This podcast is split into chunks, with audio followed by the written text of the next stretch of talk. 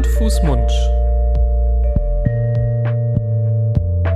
Der Podcast über Kinder- und Jugendmedizin.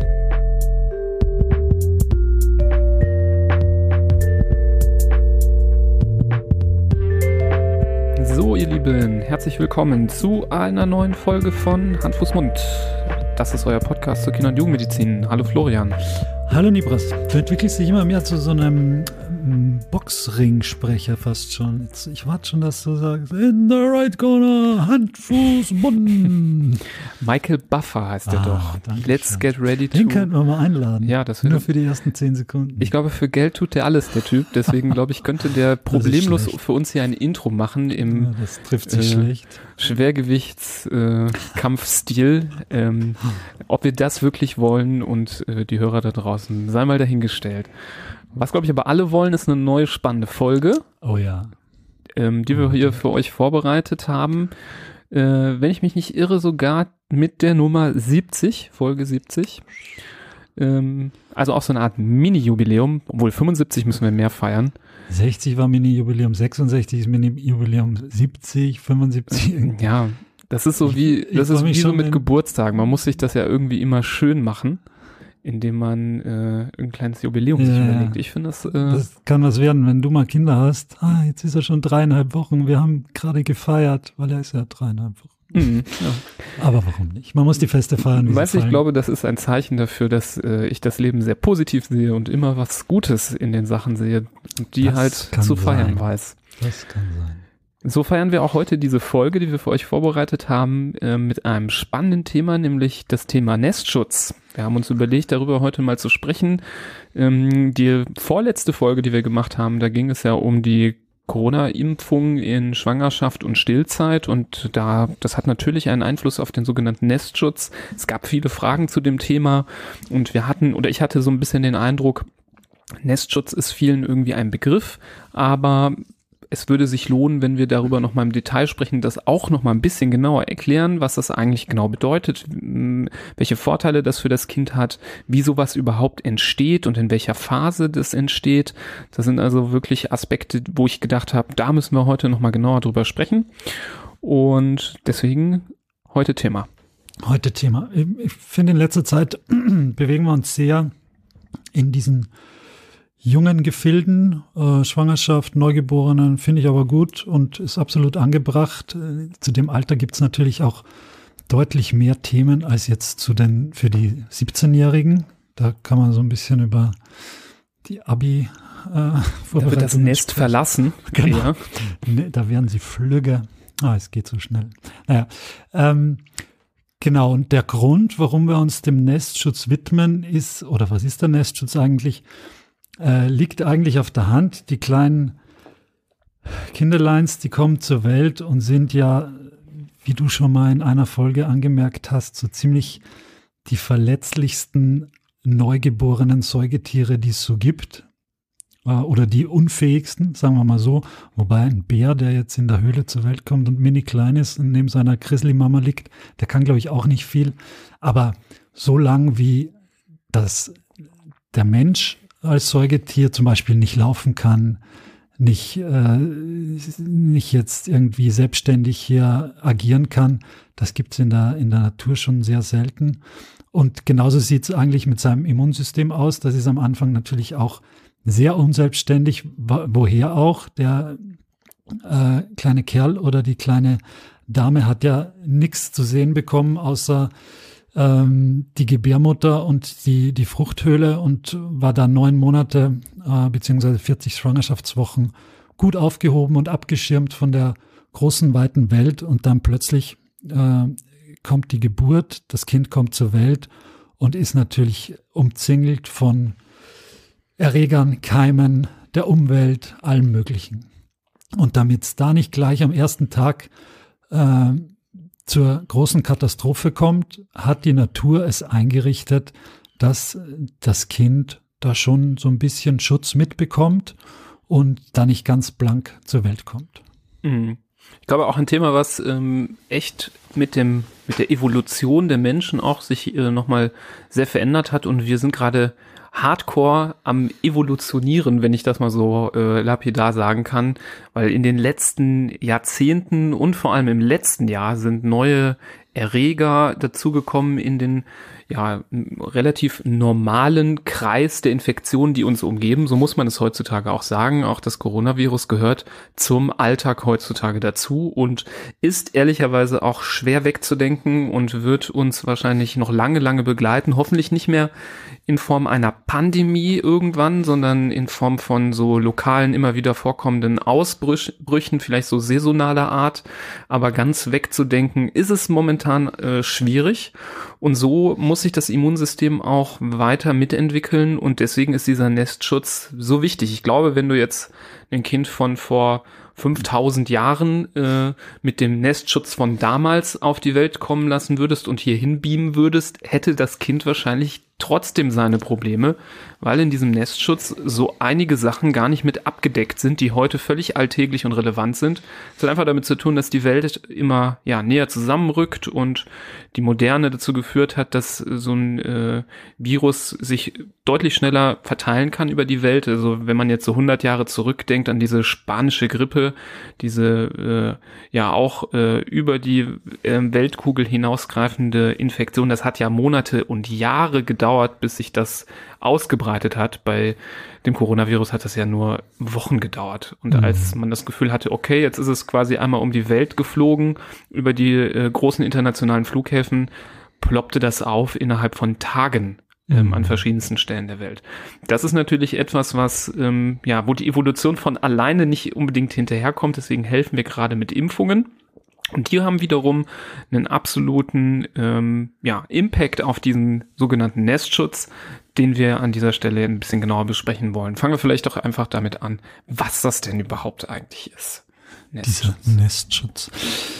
Also das Allerwichtigste und zugrunde liegendste dabei ist, dass das Immunsystem der Mutter, was ja der Ausgangspunkt von diesem Nestschutz ist, nur das liefern kann, was vorher schon eingekauft worden ist. Das heißt, die Mut der Nestschutz der Mutter kann nur gegen Krankheiten erfolgen, die die Mutter entweder selbst schon hatte und somit Antikörper dagegen ausgebildet hat oder wogegen sie geimpft worden ist. Alles andere äh, kann sie natürlich, gegen alles andere kann sie natürlich nicht schützen, weil sie selbst noch keinen Kontakt hatte und weil sie dann wahrscheinlich auch selbst keinen Schutz dagegen hat. Insofern sind diese zwei Gebiete hm, ganz wichtig einzugrenzen bei der Frage, wogegen ist mein Kind denn eigentlich dann geschützt, wenn es wenn es diese Antikörper der Mutter äh, übertragen bekommt. Und das ist beides ein ganz probates Mittel, sowohl die eigene Infektion als auch die Impfung. Und im Zuge dessen kann äh, es zum Übergang kommen oder kommt es zum Übergang von sogenannten Immunglobulinen, die über die Plazenta auf das Kind übergehen. Und diese Immunglobuline, sogenannte IgGs, also Immunglobuline G, ähm, die sind erregerspezifisch und können dann, im, wenn sie auf das Kind übergehen, im Kind sozusagen wirken, als hätte das Kind die Erkrankung auch schon gehabt oder wäre das Kind sogar schon gegen die Erkrankung geimpft worden, weil er dann, er oder sie dann den Schutz gegen diese Erkrankung hat. Das Ganze ist aber nicht lebenslang natürlich, wie man sich vorstellen kann. Wenn jetzt die, die Antikörper übergehen, da kann man gleich noch näher darauf eingehen, wann das eigentlich passiert und wann das am, am meisten passiert. Aber wenn die übergegangen sind und das Kind dann zur Welt gekommen ist, dann verdünnen die sich, verdünnisieren die sich schön langsam. Das Kind wird größer und diese Antikörper werden immer weiter reduziert, sodass nach einer gewissen Zeit, um genau zu sein, nach drei bis neun Monaten, dann diese Antikörper verschwunden sind und der Nestschutz aufgehoben ist. Man nennt das Ganze ja auch Leihimmunität. Das ist ja so der Begriff, den man häufig liest. Ich finde den irgendwie gar nicht so super, weil was man sich leiht, gibt man ja hoffentlich irgendwann wieder zurück. Und ähm, den Nestschutz, den geben die Kinder natürlich nicht wieder zurück. Deswegen finde ich Leihimmunität gar nicht so gut. Ist eher wie so eine Schenkimmunität von der Mutter, aber die halt irgendwann verschwindet. Es erinnert mich immer so ein bisschen an äh, den schönen Schal, den man geschenkt bekommt und dann halt nach drei Wochen irgendwo im Bus liegen lässt und dann ist er halt weg. So ein bisschen ist das auch mit dieser äh, mit diesem Nestschutz, der verschwindet einfach und äh, du hast diesen Zeitrahmen genannt, dass das einige Monate sind. Das hängt auch so ein bisschen von den äh, jeweiligen Immunglobulinen ab, wie lange die halten, manche länger, manche weniger ähm, so in den Bereich äh, sechs bis neun Monate ähm, halten tatsächlich, glaube ich, die, die wenigsten. Viele sind auch schon so nach zwei, drei Monaten weg. Es gibt, glaube ich, äh, bei gewissen, ähm, bei gewissen Erregern hält es überhaupt nicht lange. Zum Beispiel ähm, Keuchhusten ähm, ist so ein Thema. Da können Antikörper bei der Mutter schon nur gering sein und wenn sie aufs Kind übertragen werden, halten die überhaupt nicht lange. Ähm, aber da kommen wir vielleicht noch gleich genauer äh, drauf zu sprechen. Ähm, aber alles in allem ist das natürlich ein tolles System, eine tolle Idee ähm, von Mutter Natur und äh, zeigt nochmal, was für ein unfassbar geniales Organ die Plazenta eigentlich ist, dass die das ermöglicht, dass diese Antikörper, so nennt man ja diese Immunglobuline auch, diese Antikörper von der Mutter aufs Kind übergehen können und gerade in dieser sehr, sehr vulnerablen äh, Zeit in den ersten Lebenswochen das Kind schützen.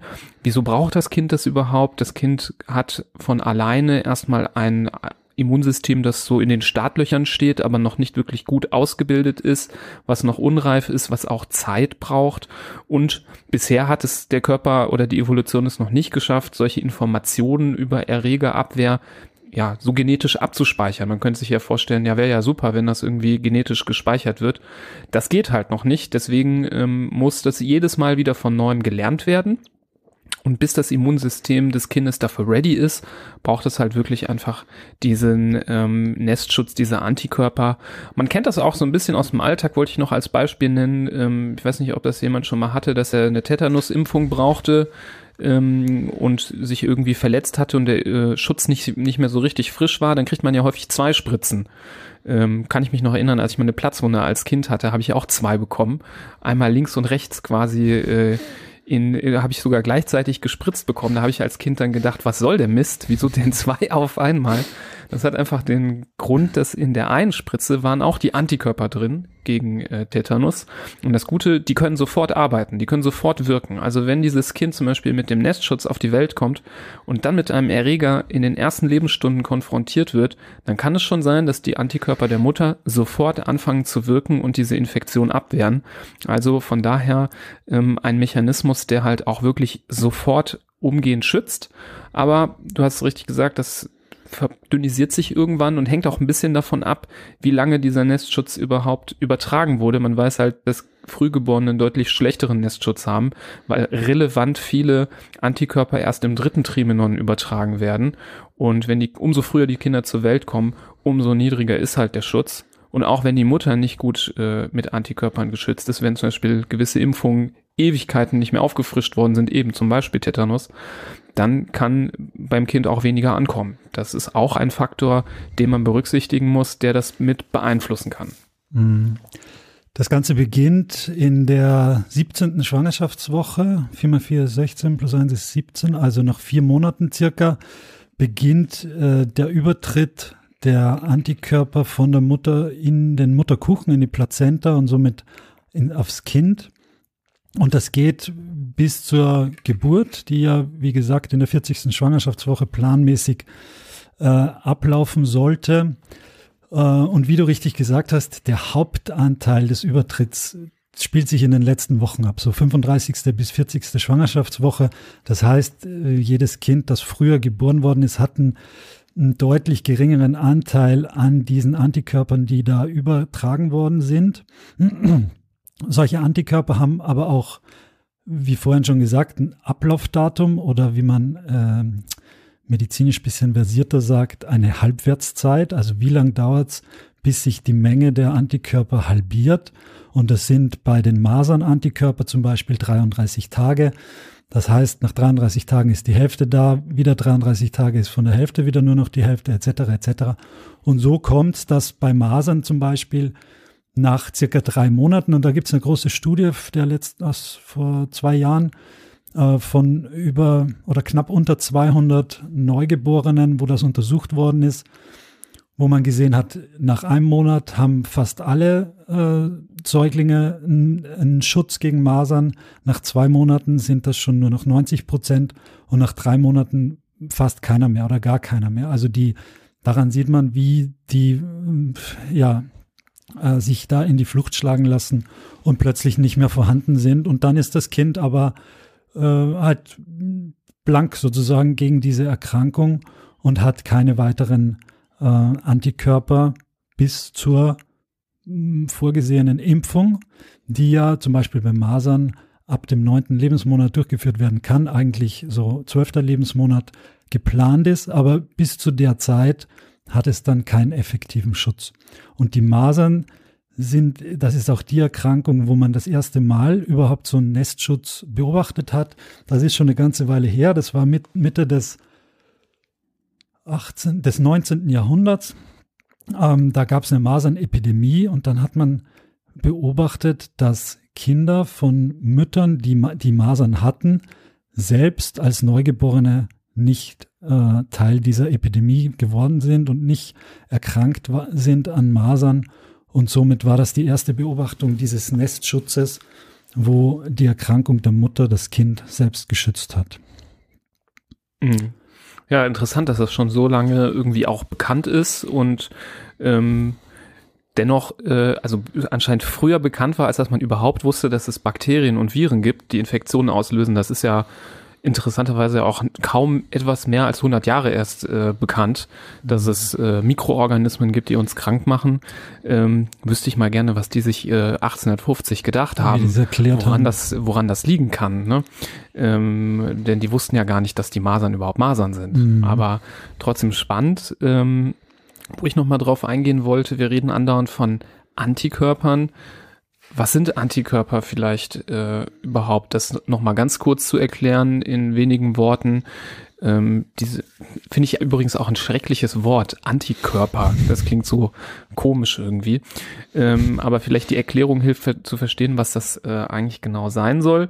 Das sind so kleine Proteinkomplexe, die gebildet werden von Teilen unserer äh, weißen Blutkörperchen. Viele haben schon mal gehört, dass weiße Blutkörperchen nicht einfach nur weiße Blutkörperchen sind, sondern dass es ganz, ganz viele verschiedene Untergruppen gibt, ähm, die man auch nochmal äh, aufteilt in ein angeborenes Immunsystem und ein erworbenes Immunsystem. Erworben heißt jetzt nicht äh, bei eBay bestellt, sondern erworben heißt, man hat es äh, quasi trainiert und ausgebildet und da spielen hauptsächlich die Rolle die sogenannten Lymphozyten. Eine Gruppe von diesen Lymphozyten, die bildet diese Antikörper, nachdem ein Kontakt hergestellt wurde zu einem Erreger. Und diese Lymphozyten, die können sogar in so einen ja, Gedächtniszustand gehen und dann für immer äh, oder für sehr lange Zeit ähm, in unserem Blutkreislauf herumwabern und immer wieder reaktiviert werden, wenn der Erreger wieder in den Körper tritt und sofort anfangen loszufeuern und neue Antikörper zu bilden. Und diese Antikörper, diese Proteinkomplexe, die sehen so ein bisschen aus, ja, wie so eine Gabel, äh, auf der einen Seite so ein bisschen breiter, auf der anderen Seite wie so ein Stiel und die binden auf der einen Seite an diesen Erreger, an die Oberfläche des Erregers und mit der anderen Seite binden sie an die Abwehrzellen. Das heißt, die koppeln quasi sofort den Erreger an den äh, Überwacher des Körpers, sodass der sofort weiß, okay, hier muss ich aktiv werden, diese Zelle, diesen Erreger, den muss ich sofort kaputt machen. Und ähm, die helfen einfach ähm, bei der Spurensuche nach den Erregern im Blut, dass die besser gefunden, aufgedeckt werden und ähm, vernichtet werden können. So äh, kann man das sich ganz gut vorstellen. Und was ich auch noch ergänzen wollte, das haben wir natürlich nicht vergessen. Ähm, wenn man jetzt im Internet nachliest zum Nestschutz zum Beispiel, dann wird man auch häufig darauf stoßen, dass zum Nestschutz natürlich auch das Stillen und die Muttermilch gehört. Das ist uns auch sehr wichtig, dass wir das hier nochmal betonen. Ähm, denn auch über die Muttermilch werden Antikörper auf das Kind äh, übertragen und können dort im Darm dann aufgenommen werden und wirksam werden. Das sind meistens Immunglobuline von einer anderen Klasse, nicht nicht Immunglobuline der Klasse G, sondern der Klasse A, die auch gegen Erreger wirksam sind. Ähm, allerdings gibt es zum Beispiel Situationen, wo zum Beispiel nicht gestillt werden kann. Das bedeutet nicht, dass ein Kind keinen Nestschutz mehr hat. Also das Kind hat natürlich den weiterhin den Nestschutz, den es über die Plazenta bekommen hat.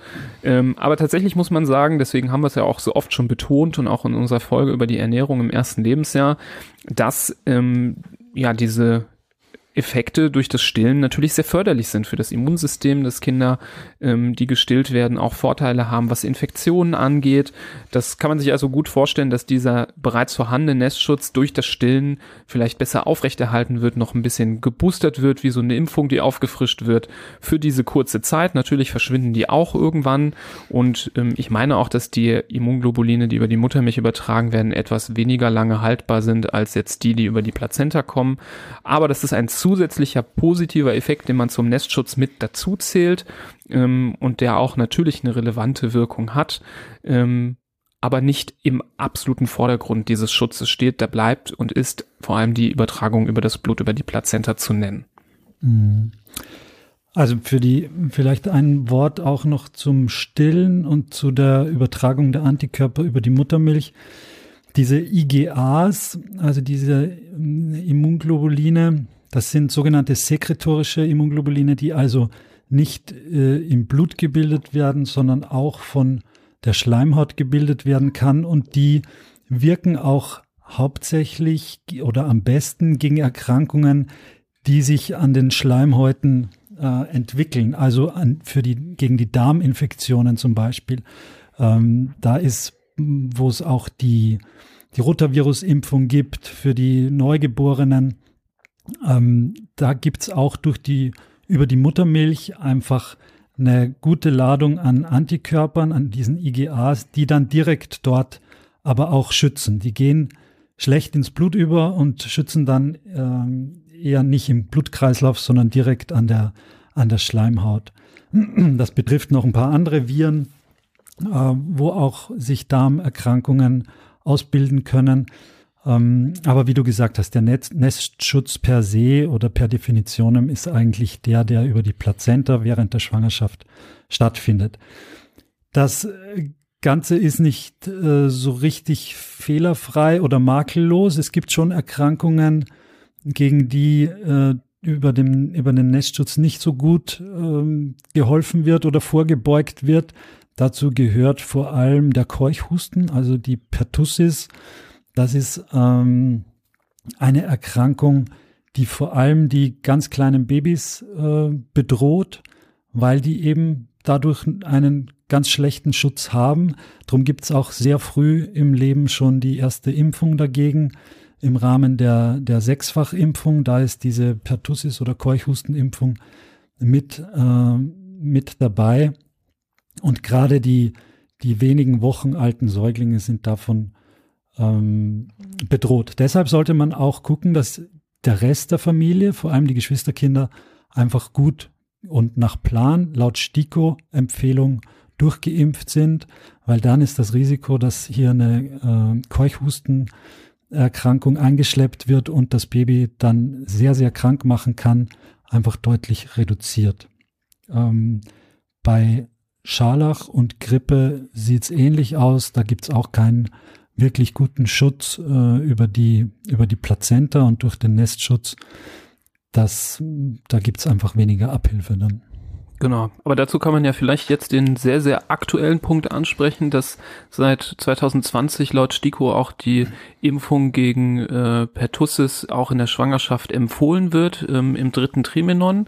Das ist eine relativ neue Empfehlung, die aber sehr, sehr sinnhaft ist und genau diese Schwachstelle des Nestschutzes ähm, dank Studien erkannt hat und versucht auszubessern, ähm, eben weil einfach die, selbst wenn die Mutter Pertussis selber durchgemacht hat oder damit in Kontakt gekommen ist als Erwachsene, ähm, die, der, der Schutz der Antikörperspiegel bei der Mutter zu niedrig ist, um auf das Kind einen ausreichenden Schutz zu übertragen. Was ich sehr spannend fand, war, dass sogar äh, in Studien gezeigt wurde, dass selbst wenn die Mutter ähm, ein bis zwei Jahre vor der Schwangerschaft gegen ähm, Pertussis geimpft wurde, selbst dann der Spiegel ähm, während der Schwangerschaft äh, zu niedrig war, um für den Kind einen guten äh, Schutz zu bieten, so dass man sich entschieden hat, ganz klar zu empfehlen, bei allen Frauen eine ähm, Impfung zu machen während des dritten äh, Trimenons, ähm, damit eine ähm, ja, vernünftige Immunisierung während der Schwangerschaft sofort auf das Kind übergehen kann. Man weiß, dass nach der Impfung relativ rasch ein sehr hoher Spiegel an diesen Antikörpern entsteht und dann, diesen Effekt nutzt man einfach aus, ähm, so dass man dann diese ja etwas äh, flutartige entstehende ähm, Immunität sofort dem Kind mitgibt und dann diese zwei Monate, bis das Kind, zwei, drei Monate, bis das Kind dann die erste Impfung bekommt, ähm, einfach überbrücken kann. Und das finde ich eigentlich immer einen schönen, schönen Gedanken, wie sich da Mutter Natur und die Medizin äh, echt so den Staffelstab in die Hand drücken, um die Kinder möglichst gut zu schützen also da ganz klar diese Empfehlung ähm, von unsererseits auch ähm, der, dem, der, der STIKO-Empfehlung zu folgen. Da haben auch in letzter Zeit einige gefragt, wie man das jetzt am besten machen soll, auch wo diese Coronavirus-Impfung ähm, empfohlen wurde in letzter Zeit ähm, und jetzt sogar auch, da kam vor einigen Tagen auch ähm, die Info, dass die STIKO äh, sich immer mehr dahinter stellt und anfängt, ähm, das äh, zu empfehlen, dass Schwangere auch sich gegen Corona impfen lassen. Wie viel Abstand man da jetzt zum Beispiel zu so einer ähm, Pertussis äh, einhalten sollte und da musste man sagen, da konnten wir auf jetzt keine klare Quelle verweisen, die da eine äh, sichere Empfehlung gegeben hat. Ich denke aber mal, so wie das bei vielen anderen Impfungen ist, dass wenn man da zwei bis vier Wochen einhält, dass man da auf einer guten Seite ist. Aber ähm, ich denke, das ist eine Frage, die auf jeden Fall nochmal mit dem betreuenden Frauenarzt zum Beispiel oder dem impfenden Arzt zu, zu klären ist. Das hängt ja auch immer bei jedem auch so ein bisschen von der eigenen Situation ab. Aber mit zwei bis vier Wochen fährt man da sicherlich gut. Nur tatsächlich mit den ganzen Impfungen, die mittlerweile empfohlen sind in der Schwangerschaft, kann man es auch verstehen, dass man da so ein bisschen in äh, ja so einen Terminstress reinkommt. Wann bringe ich äh, all diese Impfungen unter? Es gibt ja auch die Empfehlung, gerade in der kalten Jahreszeit auch eine ähm, Grippeimpfung während der Schwangerschaft durchzuführen. Ähm, und da muss man halt auch gucken, wie man die mittlerweile, wenn man es jetzt mit der Corona-Impfung zusammenzählt, äh, vier Impfungen äh, während der Schwangerschaft, äh, wenn es auch nur diese sind, äh, wie man die machen sollte. Denn klar, wenn jetzt auffällt, und das würden wir auch empfehlen, dass große Lücken im Impfkalender vorhanden sind, dann ist natürlich äh, ja, in, während der Planung einer Schwangerschaft oder halt während der beginnenden oder fortschreitenden Schwangerschaft ähm, es sehr ratsam, ähm, diesen Impfstatus mal gut zu prüfen und zu den richtigen Zeitpunkten auch aufzufrischen. Also gerade was du gesagt hast, wenn jetzt die Masernimpfung äh, überhaupt nie erfolgt ist, dann ist doch eine tolle Zeit, das noch während der Schwangerschaft zu machen, dass das Kind das auch im Nestschutz mitbekommt. Mhm. Ja, bald wird so sein, dass man sich, sobald der Schwangerschaftstest positiv ist, nicht nur eine Hebamme suchen muss, sondern auch äh, gleich mal die Impfungen planen muss. Das ist ein, der richtige Terminstress. Nee, ist jetzt nur Spaß natürlich. Das ist auch äh, für viele Familien ganz schön anstrengend. Jetzt auch das Thema Hebamme oder Beleghebamme, es passt jetzt gar nicht, aber wenn ich schon erwähnt habe, da ähm, muss man natürlich früh dabei sein, wenn man sich eine ausgesuchte Person äh, da sichern möchte, unter Anführungszeichen. Und wie du sagst, das sind jetzt vier Impfungen während der Schwangerschaft. Man ist nur darauf bedacht, dass man seinem Kind das äh, Beste tut das sind schon viele Überlegungen, die man da anstrengen muss. Thema Corona hatten wir ja vor zwei Folgen, wie du gesagt hast, schon angesprochen, dass diese Impfung äh, mehr und mehr empfohlen wird. Ähm, man hat, es gibt auch schon Studien und Untersuchungen, wo man herausgefunden hat, dass diese Antikörper, die die Mutter dann bildet, eben aufs Kind übergehen und somit das Neugeborene einen Schutz gegen die Corona-Infektion dann aufweist, vorübergehend zumindest. Mm, umgekehrt, wenn die schwangere Frau an Corona erkrankt, dann bildet sie natürlich auch Antikörper gegen Corona. Die werden aber in weitaus geringerem Maß oder sogar kaum auf das äh, Ungeborene übertragen. Also das ist kein adäquater Ersatz mh, mm, für die Impfung. Meistens kann man sich es eh nicht aussuchen. Wir haben auch gesagt, dass Schwangere schon ein höheres Risiko haben, schwer an Corona zu erkranken. Deshalb wird ja hauptsächlich die Impfung für in der Schwangerschaft jetzt ähm, positiv gesehen. Aber es hat eben, wie gesagt, auch einen positiven Effekt auf das Ungeborene und später Neugeborene durch den übertragenen Schutz. Ähm, dazu noch das Stichwort, was, was auch noch natürlich Sinn macht, ist, ähm, dass die durchgemachte Infektion trotzdem ja ein guter, eine gute Grundlage ist für eine Auffrischungsimpfung. Da wird ja empfohlen, ähm, ab sechs Monaten nach der Infektion eine Auffrischungsimpfung durchzuführen. Hierfür ist auch äh, von den, äh, selbst von den Impfstoffen, von denen man normalerweise zwei Dosen braucht, ähm, nur eine Dosis notwendig nach dem aktuellen Stand, so dass man, wenn man jetzt zum Beispiel weiß, man äh, kommt jetzt so langsam ins dritte Trimenon und man hat vor ungefähr sechs Monaten oder etwas länger her ähm, eine Coronavirus-Infektion bereits durchgemacht oder hatte mal einen positiven Abstrich und nachweisbare Antikörper, dass man dann zum Beispiel auch während der Schwangerschaft nur eine Dosis äh, vom Impfstoff äh, brauchen würde. Ähm, das kann man also auch noch berücksichtigen. Das war ein guter Hinweis, dass das jetzt nicht so ist, dass man sich darauf komplett ausruhen kann, dass man genesen ist und ja einen tollen Antikörperspiegel erwartet, sondern auch das kann vielleicht ein bisschen zu wenig sein, ähnlich wie bei dem Keuchhusten oder bei der Grippe, ähm, wo der natürliche Spiegel, der nach so einer Infektion entsteht, einfach nicht richtig ausreicht, um das Kind auch ähm, mit zu schützen. Was ich vielleicht an dieser Stelle auch nochmal sagen wollte, ist, wir haben auch ganz viele Nachrichten bekommen, immer mit der Frage, wie kann ich denn jetzt überhaupt an den Impftermin drankommen? Ähm, mein Hausarzt, mhm. meine Gynäkologin, mein Impfzentrum, die haben mich jetzt trotzdem abgewiesen, obwohl es jetzt von den Fachgesellschaften die Empfehlung gab da können wir natürlich keine ganz klare äh, Linie angeben, weil es dann natürlich aufgrund der Frische dieser Empfehlungen noch nicht eine so klare Linie gibt, dass alle schon davon überzeugt sind, muss man leider auch so sagen. Also ich glaube, es, ich glaube, es gab viele, die ja sich nicht sicher waren und vielleicht auch die Empfehlungen noch nicht ganz mitbekommen haben, zum Beispiel. Ähm, oder ja, bei einem, wenn ich mir das so vorstelle, in einem Impfzentrum auch durchaus äh, lange Listen haben, äh, wann wer drankommt, dass man dann nicht direkt an erste Stelle drankommt. Ich muss aber sagen, die ähm, großflächige Resonanz war eigentlich, dass wenn man zwei, drei Tage später nachgefragt hat und hat es jetzt doch geklappt, die meisten dann gesagt haben, ja, jetzt bin ich dann doch schon geimpft. Also ich glaube, mit der Zeit erkennen es gerade immer mehr, dass es Sinn macht und es wird immer ähm, breiter vertreten, das Thema. Ähm, nach der Geburt ist, glaube ich, ein bisschen schwieriger tatsächlich, weil ähm, Schwangere eine gewissere Priorisierung bekommen. Ähm, frisch äh, gebärdende, kann man das so nennen? Ent, entbundene. frisch entbundene ähm, können das leider nicht so einfach umsetzen, weil es da, glaube ich, noch keine Priorisierung gibt, ähm, die einen äh, ja quasi in der Warteliste nach vorne bringen würde. Das ist dann wirklich ein Aspekt, da kann man momentan tatsächlich nur darauf hoffen, ähm, dass man entweder jemanden hat, äh, medizinisch, der einen betreut, der das trotzdem so sieht und einen da unterstützt mit der Impfung oder man wartet auf die jetzt nicht mehr allzu weit entfernte Aufhebung der Priorisierung, wo man dann wahrscheinlich mit einem Termin, das wird wahrscheinlich nicht von jetzt auf gleich gehen, ähm, aber trotzdem äh, rechnen kann.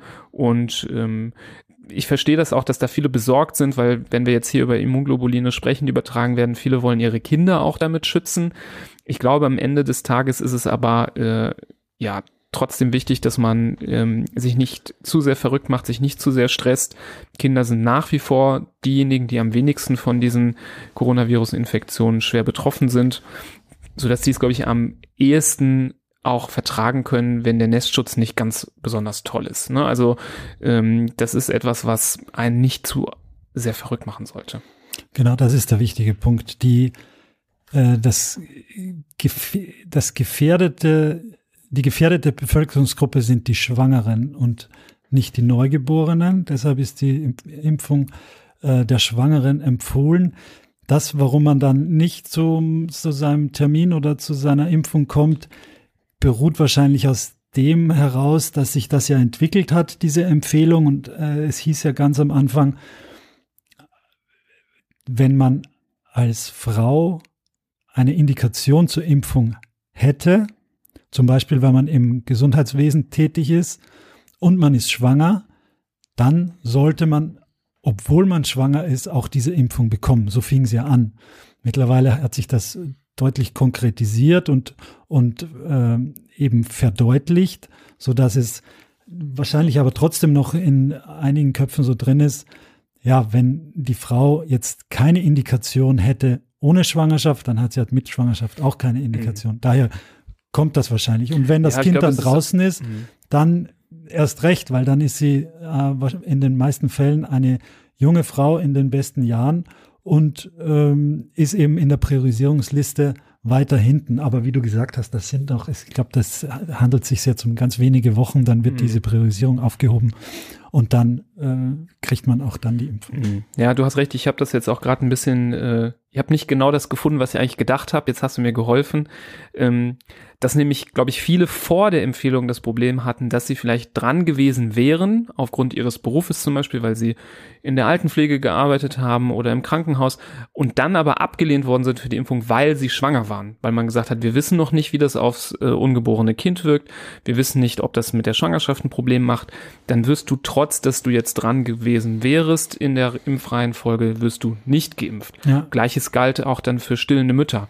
Genau. Ähm, viele Mütter haben uns berichtet, so sobald das Wort stillen gefallen ist bei dem Aufnahmegespräch oder bei dem Vorstellungsgespräch für die Impfung, wurde sofort gesagt, nee, jetzt wird, wir impfen sie nicht. Sie stillen ja. Mhm. So. Und deswegen kam diese ähm, Empfehlungen raus, die ganz klar gesagt haben, nein, diese Leute erst recht impfen und ähm, durchaus auch schwangere Frauen priorisiert impfen, weil sie besonders gefährdet sind. Ja. Ne? Also da hat sich wirklich das ganze Blatt nochmal gewendet ähm, und ja, ich glaube, so ein bisschen äh, aus der Röhre, wie gesagt, schauen die äh, stillenden Mütter, die äh, frisch das Kind zur Welt gebracht haben, weil dadurch keine Priorisierung wirklich entsteht, aber dennoch sollte auf Basis dieser Empfehlungen niemand mehr in einem Impfzentrum abgelehnt werden, weil ähm, eine äh, Situation des Stillens äh, vorliegt. Das ist äh, dann nee, nicht mehr gemäß. Genau, abgelehnt. Genau, aber das haben wir ja viel rückgemeldet bekommen, dass das äh, mhm. das Problem war und da sollte man natürlich äh, ähm, ja dagegen nochmal argumentieren und sagen, es gibt diese ganz klaren Empfehlungen und wenn es wirklich Leute gibt, die sich da stur stellen und sagen, nee, wir machen das nicht, dann muss man einfach an andere Adresse gucken. Ich denke, man wird fündig werden. Ja. Gut. Ansonsten, glaube ich, haben wir jetzt so das Thema ähm, des Nestschutzes ganz gut besprochen, ähm, haben so die verschiedenen Seiten erklärt, woher das überall kommt und ähm, das nochmal so ein bisschen geupdatet, auch wie das zusammenhängt mit der Coronavirus-Impfung. Wir hoffen, wir konnten euch dann einen gewissen Überblick verschaffen. Ähm, ergänzend also zu unserer vorletzten Folge. Ähm, wir freuen uns, wenn ihr das Thema auch nochmal so fleißig teilt, wie ihr das mit der Folge äh, über die Coronavirus-Impfung der Schwangerschaft und Stillzeit gemacht habt. Danke da nochmal für die Unterstützung. Das hat uns äh, sehr gefreut. Da haben wir sehr gemerkt, dass das Interesse sehr groß gewesen ist und die Folge bestimmt bei ganz vielen ähm, schwangeren und stillenden Müttern angekommen ist und äh, ihnen hoffentlich auch weitergeholfen hat. Deswegen auch gerne mit dieser Folge machen. Es ist, glaube ich, gut, wenn man so diese Mechanismen und die Hintergründe des, dahinter auch äh, verstanden hat und sich da informiert. Ansonsten natürlich auch gerne alle weiteren Folgen hören und weiterempfehlen. Darüber würden wir uns sehr freuen. Damit helft ihr im Endeffekt der Kindergesundheit und auch den, der Gesundheit von Müttern. Ähm, wir freuen uns natürlich auch über eine Bewertung in einem unserer Portale, wenn ihr die hinterlassen wollt, zum Beispiel bei iTunes. Dort ähm, kommen immer wieder sehr, sehr nette Kommentare auch äh, rein. Darüber äh, freuen wir uns und bedanken uns dafür. Und ja, ansonsten bleibt gesund, kommt gut durch die Zeit und bis zur nächsten Folge. Wenn ihr Antikörper habt, gebt sie gern weiter, zum Beispiel an eure Kinder. Genau. Auf Wiedersehen. Tschüss.